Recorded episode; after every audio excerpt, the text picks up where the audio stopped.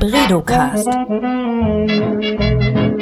Wir erforschen was mit Medien. Herzlich willkommen beim Bredocast. Das ist der Podcast aus dem Leibniz Institut für Medienforschung in Hamburg. Ich bin Johanna Seebauer und ich spreche in diesem Format mit Medienforschenden über ihre Arbeit. Heute tue ich das mit Irene Bruhr und Luisa Prüschel. Die beiden haben vor kurzem ein ziemlich dickes Paper äh, veröffentlicht zum Thema Wissenschaftskommunikation beziehungsweise zur Rolle von Intermediären in der Wissenschaftskommunikation. Sie haben darin das Science Media Center Germany untersucht und werden uns heute darüber erzählen. Herzlich willkommen, ihr zwei. Hallo. Vielen Dank. Dankeschön. Eine kurze Vorstellungsrunde. Irene, du bist äh, Doktorandin am HBI seit 2018 schon, ne? Stimmt. Ende 2018 und beschäftigst dich in deiner Forschung mit Wissenschaftskommunikation. Richtig. Externer, externer Wissenschaftskommunikation, muss man dazu genau. sagen. Ne? Also das bedeutet, wie Wissenschaft nach außen kommuniziert, also zum, zum normalen Volk sozusagen und nicht zu anderen Wissenschaftlern. Ich sehe das ein bisschen breiter, also auf jeden Fall, wie Wissenschaft in die Öffentlichkeit kommuniziert wird, wie man über Wissenschaft spricht und ähm, genau, und, und äh, nicht nur Wissenschaftler, sondern zum Beispiel auch Journalisten oder, wie wir gleich hören werden, Intermediären. Ja, du warst ja schon mal äh, hier im Bredocast. Ich glaube, vor einem Jahr oder so. Ich, ich, mich, ich kann mich jetzt tatsächlich gar nicht mehr erinnern, wann das war. Ich verliere so die, das Zeitgefühl in der Pandemie. Aber ich glaube, es war letztes Jahr, ne? Da ich glaube, es war 2020, ja. Ähm das war, es war auf jeden Fall Sommer oder so. Wir, wir waren nämlich äh, in einem Raum zusammen. Da war die Pandemie gerade ein bisschen, hat uns gerade ein bisschen Ruhe gelassen. Und da haben wir darüber gesprochen, da haben wir über Methoden gesprochen, über deine Lieblingswissenschaftliche äh, Methode, die Ethnographie, mit der du ja auch für dieses Paper jetzt gearbeitet hast. Wer sich den Podcast anhören will, wir werden ihn unten verlinken, das sei jetzt nur in Kürze erwähnt. Aber Ethnographie ist ja eine Methode, die der Anthropologie entlehnt ist. Du bist ja eigentlich Anthropologin und äh, genau forscht auch mit anthropologischen Methoden in der Medienforschung. Richtig, ja, Ziemlich das spannend. stimmt. Das stimmt. Luisa, du bist studentische Mitarbeiterin am HBI seit Oktober 2019, also auch schon eine Weile. Du hast das aber die, quasi jetzt die ganze Pandemiezeit mitgenommen und hm. kommunizierst hauptsächlich mit uns über Online und digitale Medien. Ähm, ja. Genau, du arbeitest mit Irene zusammen und ähm, Jan-Henrik Schmidt, der auch in dieses Projekt involviert ist. Und bist jetzt eigentlich, also ich muss sagen, euch zwei sehe ich jetzt in letzter Zeit äh, oft nur gemeinsam auftreten, weil du ja so, so derart verwoben bist mit diesem Projekt. Und jetzt war, war auch meine Frage, wie üblich ist das eigentlich, dass äh, studentische Mitarbeiter halt gleich so ein Paper rausknallen? Also du bist ja Zweitautorin, ne? Ähm, mhm, das stimmt. Ist, ist ja. es, vielleicht muss ich das Irene fragen, ist es das normal, dass, dass äh, studentische Hilfskräfte gleich so also man muss sagen, es ist, es, ist, es ist ein Arbeitsbericht. Mhm. okay, ja. Das wird jetzt nicht veröffentlicht in einem Peer-Reviewed Journal, muss man noch Okay, da, gut, noch ja, nicht. Das ist auf jeden Fall die Grundlage dafür, dass man das noch machen könnte. So. Ähm, ja, ob das üblich ist, weiß ich nicht. Ähm, Luisa ist ja ähm, auch eine meiner ersten studentischen Mitarbeiterinnen.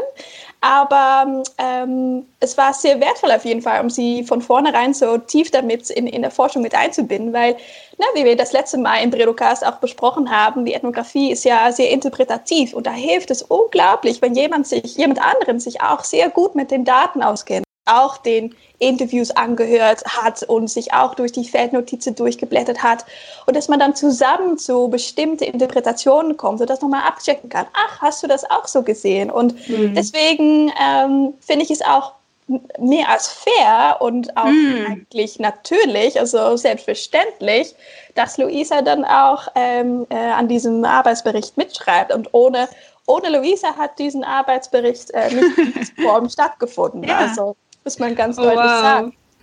Ja, vielleicht an dieser Stelle auch einfach die Werbung für vielleicht Studenten, die sich gerade überlegen, am HBI zu arbeiten. Ja, man kann Fall. hier direkt irgendwie äh, dann als Autor äh, was publizieren. ja, ja, auf jeden Fall cool. Ich habe ähm, äh, reingelesen in das Paper. Das ist ja ziemlich, ja, nicht Paper, man muss sagen Arbeitsbericht. das wurde von Irene korrigiert, ein Arbeitsbericht. Der ist natürlich auch unten verlinkt. Darin habt ihr euch das Science Media Center Germany genauer angeguckt. Erklärt doch mal bitte kurz für jemanden, der das nicht kennt, was ist denn überhaupt das Science Media Center Germany? Also Science Media Center generell sind ähm, einfach redaktionelle, intermediäre Organisationen, die eben zwischen Wissenschaft und Journalismus stehen und ähm, die Idee von Science Media Center kommt eben ursprünglich aus Großbritannien. Da wurde 2002 das erste eröffnet. Mittlerweile gibt es sechs weltweit, die eben unabhängig voneinander arbeiten. Und das Spannende am Science Media Center Germany ist, also insgesamt ähm, ähneln sich die Missionen und Aufgaben von Science Media Centern schon sehr aber sie unterscheiden sich dann eben doch wieder darum, wie nah sie zur Wissenschaft oder zum Journalismus sich eben positionieren. Und äh, das Science Media Center hat eben in Germany, hat als Hauptpublikum eben den Journalismus. Also die Aufgabe ist es sozusagen, JournalistInnen mit wissenschaftlicher Expertise zu unterstützen über eben neue wissenschaftliche Forschung oder Themen, die relevant für die öffentliche Debatte sein könnten. Mhm. Das hat man jetzt ja bei Covid-19 auch gesehen. Genau, und das machen sie eben zum Beispiel in Form von Zusammenfassungen von Forschung, durch die Aussendung von ExpertInnen-Statements, die sie einholen, oder auch Pressekonferenzen, die sie abhalten. Auch sehr spannend. Vielleicht mhm. können wir da später auch noch kurz drüber sprechen. Ja, und also kann man sagen, das ist sowas wie eine äh, Nachrichtenagentur, so wie die DPA oder in welcher Form unterscheidet es sich von solchen Agenturen? Also wenn ich versuche yeah. zu erklären, was, was das ist, dann, dann vergleiche ich das immer irgendwie damit, aber es scheint ja nicht ganz das gleiche zu sein. Das stimmt. Also es ist schon spannend, sich so zu überlegen, wieso ist es dann keine journalistische Redaktion oder wie du auch gesagt hast, warum mhm. ist es dann keine Nachrichtenagentur? Ähm, sie sehen sich aber tatsächlich eben nicht als, als Nachrichtenagentur, weil sie ja auch ähm, Wissen tatsächlich einordnen lassen. Also es wird ja nicht einfach nur weitergegeben in dem Sinne, sondern sie holen ja wirklich äh, die Meinungen von ExpertInnen ein und versuchen da eben dadurch ähm, diese Aussendungen irgendwie zu, zu, zu erstellen. Und es ist aber eben auch keine journalistische Redaktion. Ja. Genau. Mhm. Irene, du warst ja da lange vor Ort auch und hast in der Redaktion selbst, du hast ihnen eigentlich äh, über die Schulter geguckt, den Redakteuren ähm, einige Wochen lang. Das sind Journalisten, die da arbeiten oder Wissenschaftler oder?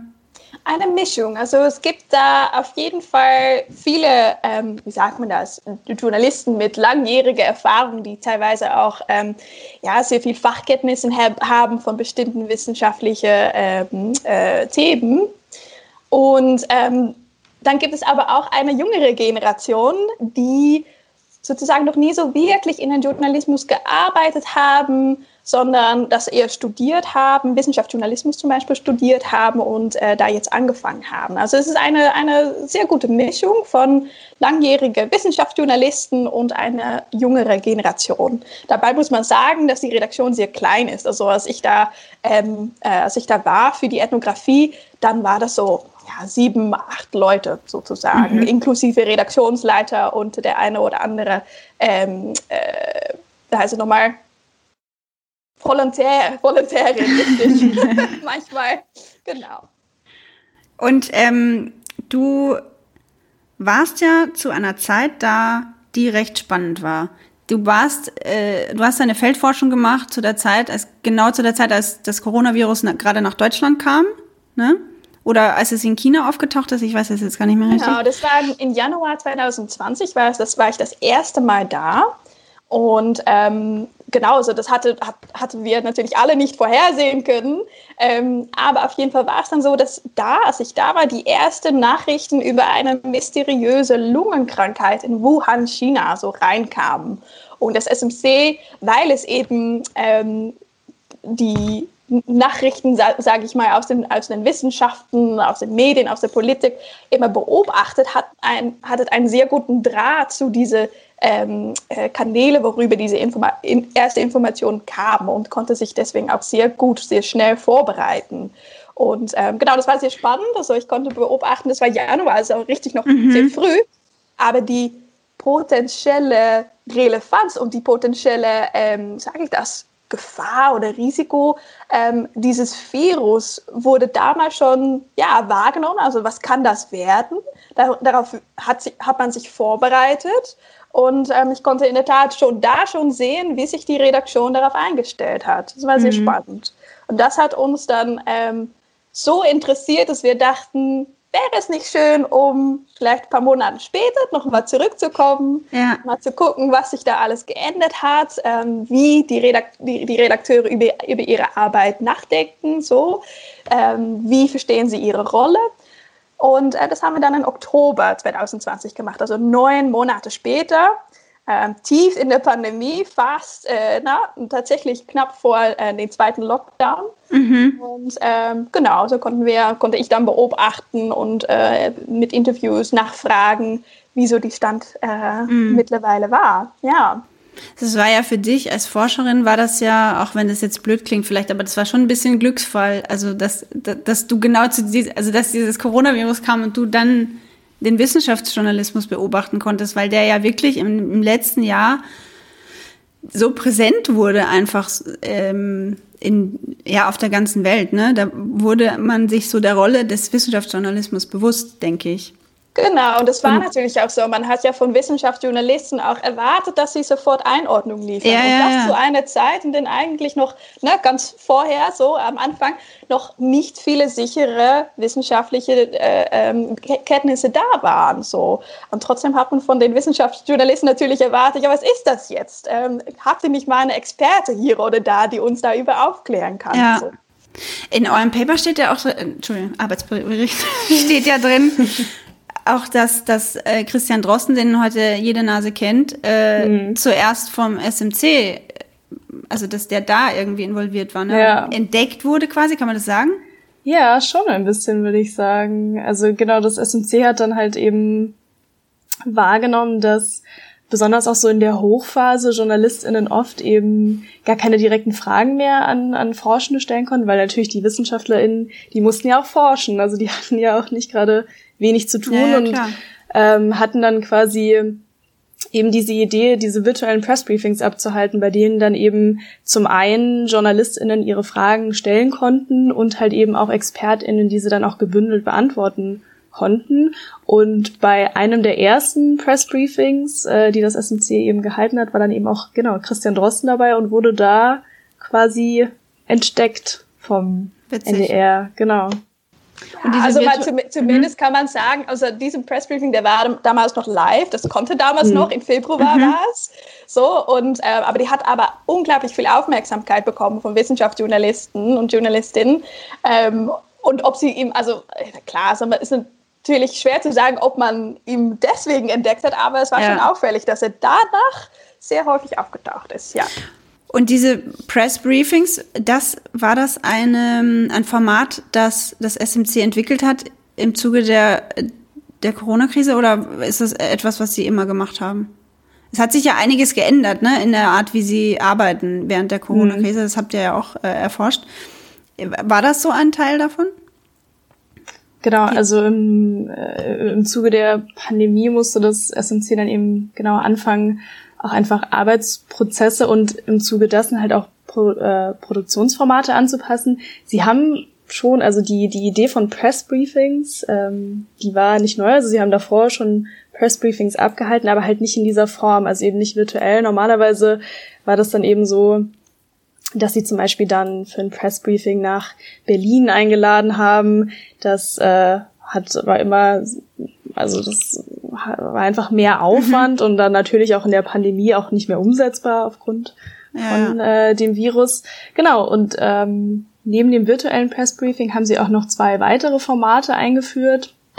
Das eine ist die kommentierte Publikationsliste. Das war so vor allem die Reaktion darauf, dass sie eben wahrgenommen haben, dass äh, zu Beginn der Pandemie gab es ja erstmal einen wahnsinnigen Mangel an an, an Forschung. Also es gab eine große Unsicherheit und alle wollten wissen, was, was passiert hier jetzt eigentlich gerade. Und dann ähm, haben sie das selbst so ein bisschen beschrieben wie so eine Flut an Papern, die irgendwie plötzlich mhm. kamen und die auch oft als Preprints veröffentlicht wurden. Und um das irgendwie einordnen zu können und auch mit diesem Volumen umzugehen, haben sie dann eben genau diese kommentierte Publikationsliste äh, innoviert, also, also sich. Da haben dann die Redakteure des SMC äh, ihre ähm, Einschätzung über bestimmte Paper dann genau. veröffentlicht, oder? Ja, also die mhm. haben dann eben immer neue Studien ähm, kurz äh, zusammengefasst und eben halt auch klassifiziert. Also eben gesagt, hier diese Studien, die sind besonders relevant für euch JournalistInnen, die solltet ihr euch vielleicht anschauen. Genau, und das war dann immer eine, eine lange Liste, die da verschickt wurde. Es ist, ist ja auch, glaube glaub ich, so, dass das SMC Germany in einer Pandemiesituation entstanden ist. Ist das richtig? Habe ich das richtig in Erinnerung? Wurde das nicht gegründet äh, in der Schweinegrippe? Also das ist eine interessante Erinnerung. Also das stimmt nicht, stimmt halb. Also okay. äh, die Inspiration dafür ähm, ist tatsächlich hat der äh, Geschäftsführer des SMCs Volker Stollertz ähm, damals gehabt in der Schweinegrippe war das glaube ich 2009 oder so. Mhm. Und äh, da ist ihm und ähm, viele andere Wissenschaftsjournalisten mit ihm aufgefallen, hm, ähm, es fehlt eigentlich in Deutschland an guten ähm, Zugang zu wissenschaftlicher Expertise, also wissenschaftliche Forschung einerseits, aber auch tatsächlich Zugang zu wissenschaftlichen Experten. Was können wir da machen? Und zu der Zeit gab es schon das Science Media Center äh, in, der, in Großbritannien, Science Media Center UK, was so schon ähm, seit 2002 aktiv ist. Und ähm, diese Idee fanden sie attraktiv. Also die äh, Wissenschaftspressekonferenz hat dann auch eine Umfrage äh, in die Community der Wissenschaftsjournalistinnen ähm, äh, durchgemacht, sage ich mal, durchgeführt, um zu gucken, ob da irgendwie Anim Animo für war. Also ob, ob Leute das gut finden würden. Ähm, so ein Science Media Center, was irgendwie die wissenschaftliche Expertise bündelt für den Wissenschaftsjournalismus. Mhm. Und da gab es einen Bedarf und so ist es dann gekommen. Also dann hat es noch einige Jahre gedauert, bevor dann ein wirklich ein Plan da war, auch eine Finanzierung da war. Und ähm, seit 2016 ist dann das SMC Germany aktiv. 2016. Und ähm, hat sich ja innerhalb, also in, im letzten Jahr, im Pandemiejahr, ziemlich äh, so hat an Stellenwert gewonnen, wenn ich das richtig verstanden habe, innerhalb der Journalistenblase. Ja, das stimmt. Ähm, als ich im Januar da war, dann hatte das SMC noch, sage ich mal, ähm, 850 akkreditierten Journalisten und Journalistinnen. Und als ich in Oktober da war, ist diese Zahl angestiegen bis ja 1300 oder so. Mhm. Ähm, genau. Und wie es jetzt ist, weiß ich nicht. Ich nehme aber mal an, dass es, also ich habe letztens noch kurz telefoniert mit jemandem und es ist wieder gestiegen, also eher gestiegen als nach unten gegangen. Was aber interessant zu sehen ist, ist, dass es nicht nur Wissenschaftsjournalistinnen sind, die sich akkreditiert haben, sondern auch, ja, was man vielleicht Generalisten nennen kann oder sogar Politikwissenschaftsjournalisten ähm, die sich normalerweise nicht unbedingt mit wissenschaftlichen Themen befassen, aber da ähm, die Covid-19-Pandemie und das Coronavirus ja ähm, sehr große soziale, politische äh, Aspekte auch hat, müssten sie sich plötzlich auch damit mhm, äh, beschäftigen. Ja, ja. Es wurde so ein allumfassendes Thema einfach. Also ich finde das voll spannend, weil Irene, du hast ja deine Forschung begonnen. Da war äh, die Pandemie noch nicht da. Wir wussten noch nichts vom Coronavirus und wir wussten auch nicht, wie wichtig Wissenschaftsjournalismus mal werden wird. Und was, wie, wie fandest du damals, was, warum war es damals wichtig, ähm, als du dein Projekt begonnen hast, warum fandst du damals, dass es wichtig, sich mit diesem Thema auseinanderzusetzen und dieses SMC zu erforschen? Und wie, wie blickst du da jetzt drauf? Hat sich das geändert? Ähm, hat sich das geändert? Also, also einiges hat sich für mich eigentlich klar gemacht. Also ähm, ich fand so oder so, fand ich das Science Media Center eine wahnsinnig interessante Organisation, eben weil sie eine intermediäre Position bezieht. Sie gehört eigentlich nirgendwo dazu. Es, ist, mhm. es gehört nicht zur Wissenschaft, es gehört nicht zum Journalismus, es ist irgendwas dazwischen. Und was macht es in diese prekäre Position? Wie bewegt es sich da so dazwischen?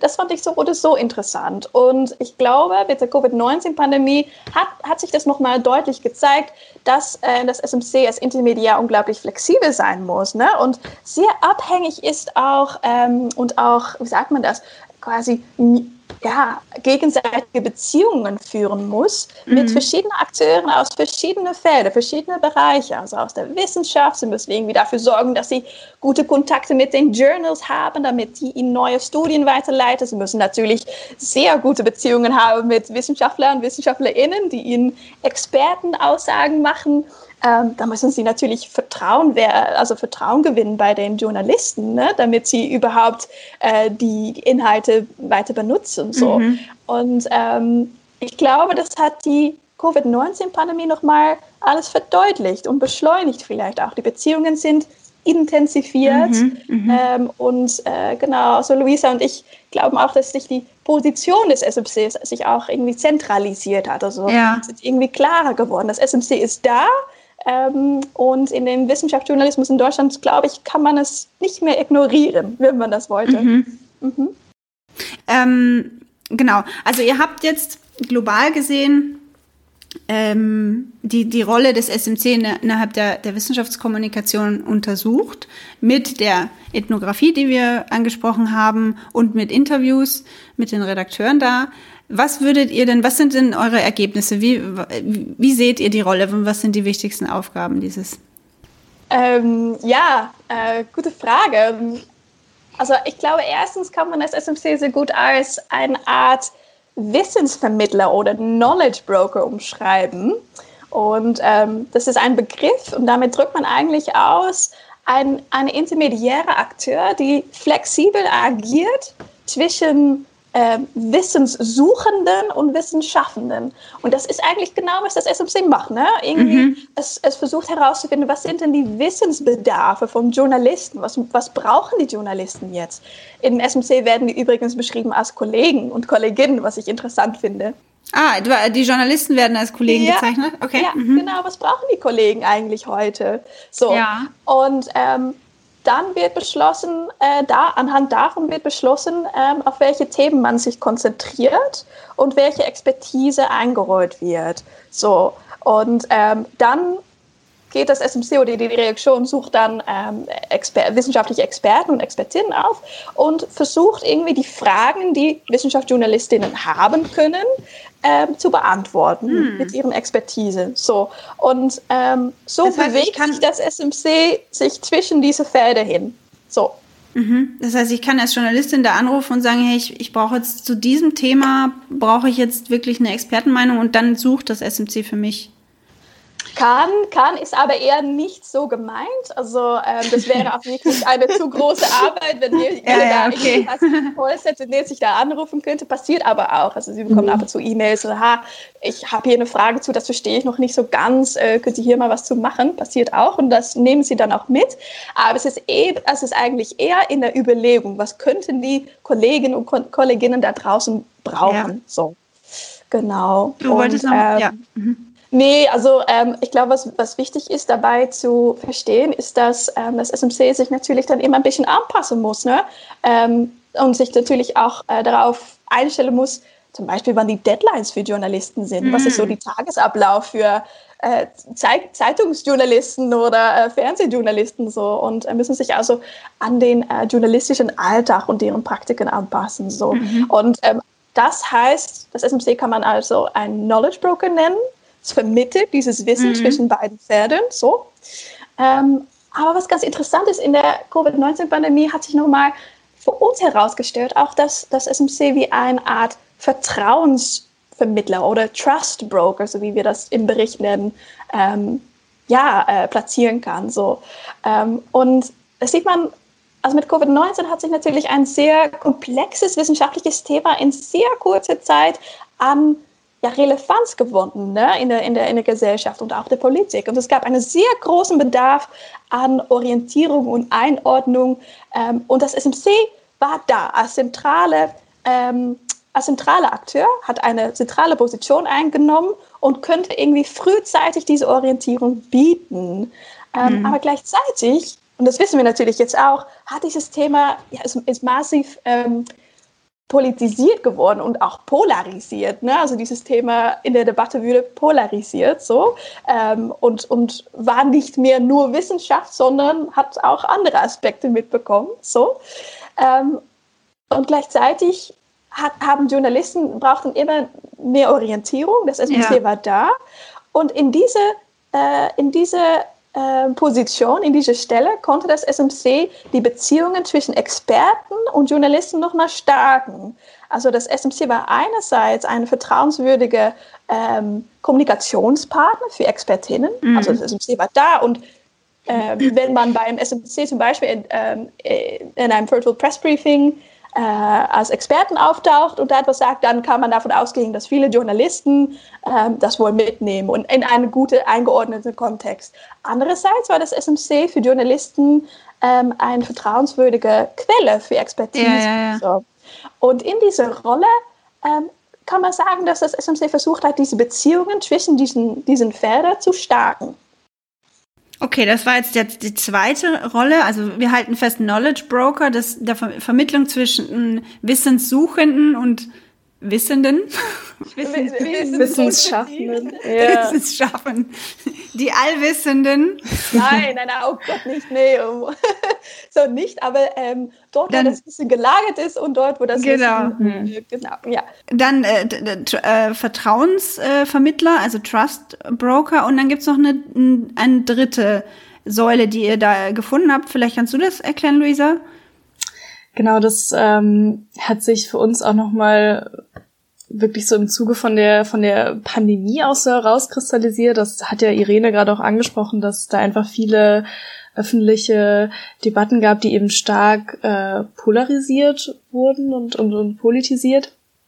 Und man konnte dann, oder Irene konnte dann vor Ort auch im SMC so ein bisschen beobachten, dass es plötzlich auch viel darum ging, dass darüber diskutiert wurde, ja, muss man im Journalismus eigentlich Haltung zeigen. Also mhm. wenn es darum geht, ähm, ob es jetzt irgendwie um, um, um Teststrategien geht oder Impfpriorisierung und dann äh, kommen da ja auch verschiedene wissenschaftliche Debatten, werden dann ja auch in die Gesellschaft getragen und äh, das SMC hatte da aber schon immer oder hat da ja auch eine eine, eine klare Vorstellung dessen, was sie irgendwie auch als, als, als, als gute und, und evidenzbasierte Meinungen irgendwie anerkennen.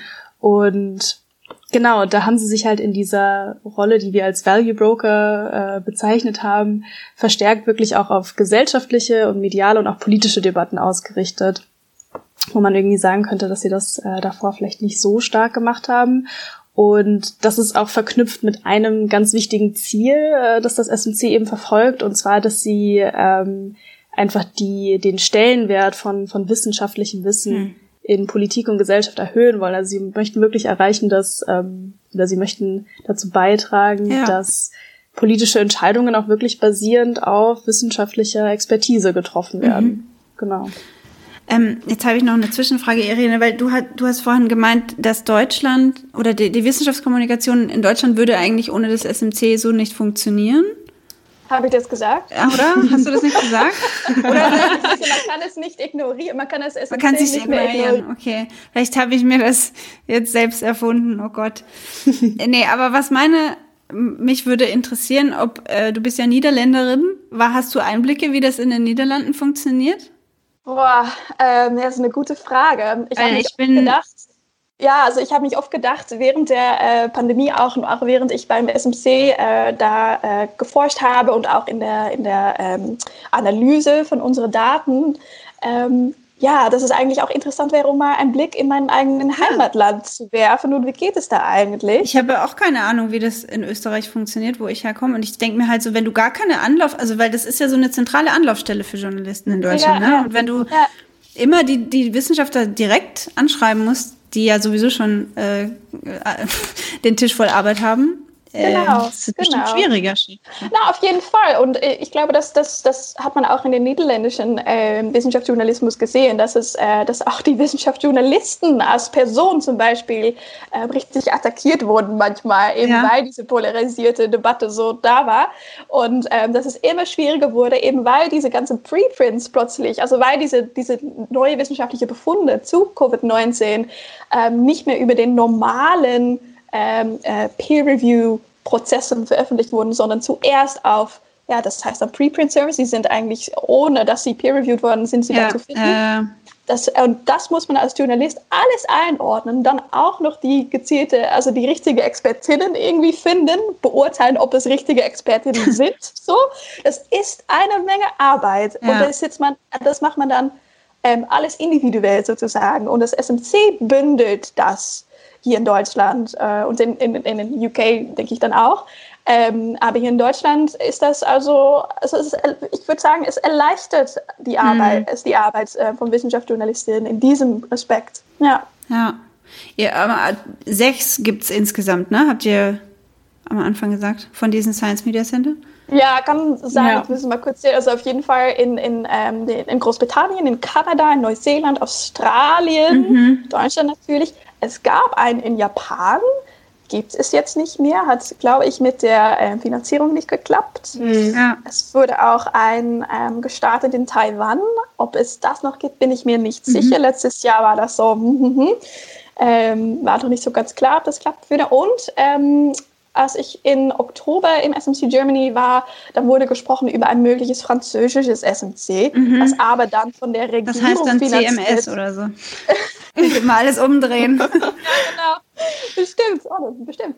Ähm, genau, aber das wurde dann, es, es wurde dann von der ähm, äh, Regierung finanziert oder äh, gestartet und ähm, das würde eher negativ wahrgenommen. Also ähm, das SMC ist ja sehr stolz drauf, dass es äh, unabhängig, also das SMC Germany ist sehr stolz darauf, dass es ähm, unabhängig ist und ähm, wird zwar finanziert von einer Stiftung, ähm, aber gehört nicht, gehört nicht zur äh, Regierung oder zu irgendeinem ja. Medienhaus ähm, äh, oder äh, zu, zu einer wissenschaftlichen Einstellung oder so. Es ist unabhängig, genau. Ja. ja. Ich glaube, haben wir darüber geredet, wie sich das finanziert? Jetzt weiß ich es gar nicht mehr. Äh, noch nicht, aber genau, es wird also zum großen Teil von der Klaus-Tschira-Stiftung finanziert. Ja. Genau, und darüber hinaus gibt es äh, die Möglichkeit, um als nennen sie Freunde des SMCs, um da nochmal beizusteuern als Sponsor sozusagen. Ja, ja genau. Okay, und ähm, vielleicht so zum Abschluss nochmal äh, der Blick nach vorne. Meint ihr, dass sich das jetzt, ähm, dass es jetzt überall Science Media Centers aufploppen werden oder wie wird sich das entwickeln? Ah, das ist eine interessante Frage, mhm. ähm, ob das, das überall passiert. Also ich denke schon, dass ähm, ich denke schon, dass das SMC als Konzept in einen Trend gehört. Achtung, jetzt kommt Jargon. Fachsprache jetzt, aber ich versuche ja. es äh, gut zu erklären. Ja. Ich denke, dass es in, eine, in einen Trend passt, in dem versucht wird, die epistemische Autorität ja. von Wissenschaft und Journalismus ähm, wieder herzustellen, wieder, wieder äh, zu stärken. Mhm. Also man hat ja irgendwie den Gefühl, also vielen von uns, sage ich mal. Es herrscht ja irgendwie ein Gefühl, was nicht unbedingt immer stimmt, dass, den Wissenschaft und, äh, äh, dass die Wissenschaft und den Journalismus immer mehr Vertrauen verlieren, verlieren in der Bevölkerung. Mm. Das stimmt vielleicht für den Journalismus, für die Wissenschaft stimmt das nicht. Also das Wissenschaft, die Wissenschaft genießt, ähm, wenn nicht doch mehr Vertrauen jetzt als, äh, äh als, als andere äh, gesellschaftliche Akteure.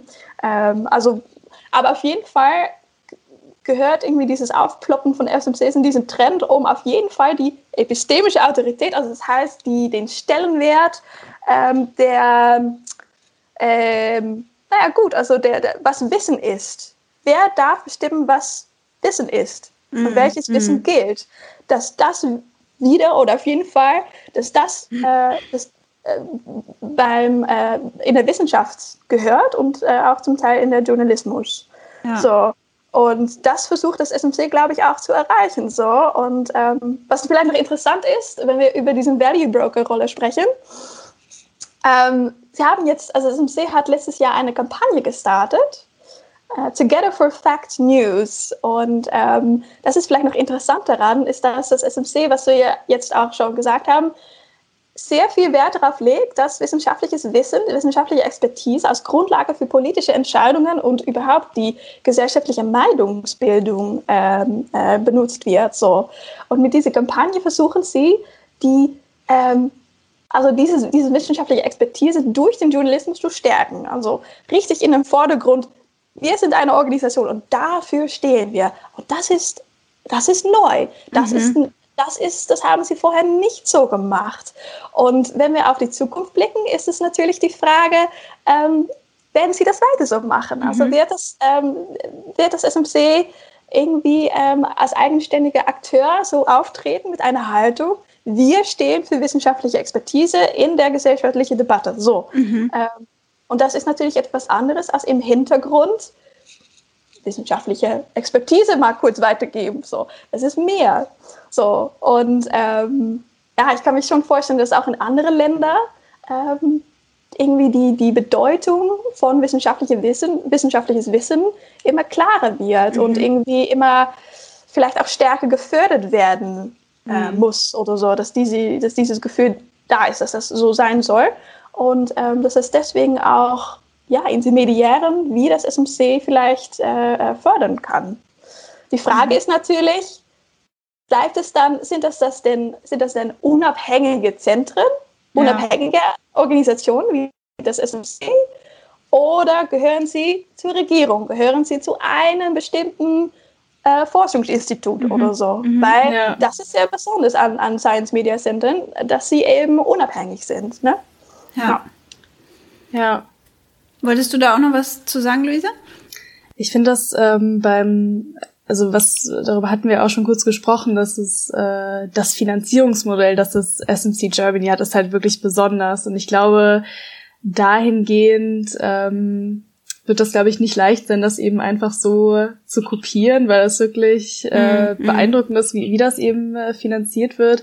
Aber die Organisation selbst denkt schon auch über dieses Konkurrenzproblem nach. Also äh, zum Beispiel äh, sprechen sie auch viel über diese Wahrnehmung, dass äh, Journals, äh, die Medialisierung von Journals, dass Journals immer mehr anfangen, ähm, so Special Issues zusammenzustellen und da eben so mit journalistischen äh, Auswahlkriterien arbeiten zum Beispiel. Also ich glaube, da gibt es schon irgendwie so verschiedene Entwicklungen. Ich weiß jetzt nicht, ob's, äh, ob man das SMC Germany nochmal so eins zu eins kopieren könnte, wenn man äh, die finanziellen Mittel da, finde ich, hat. Aber ich glaube schon, dass es ähm, verschiedene äh, Modelle geben könnte, die da eben sich mhm. entwickeln und dazu in Konkurrenz stehen, ja. Ja. ja.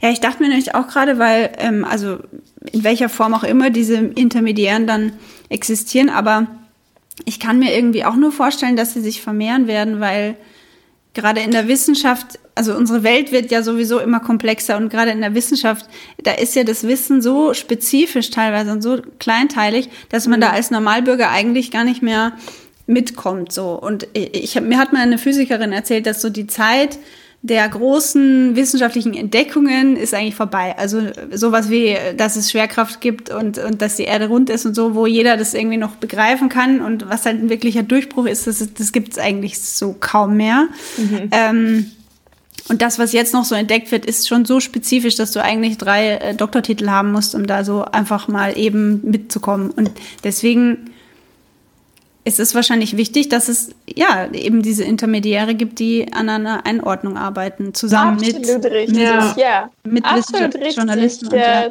Zusammengefasst, Johanna, das ist sehr wichtig und ähm, das ist auch eine der Probleme, sage ich jetzt mal, ähm, an die das SMC versucht zu arbeiten. Ne? Also was sie schon teilweise mit dieser kommentierte Publikation ja. versucht haben zu machen. Also es kommt eine massive Welle von neuen Erkenntnissen rein.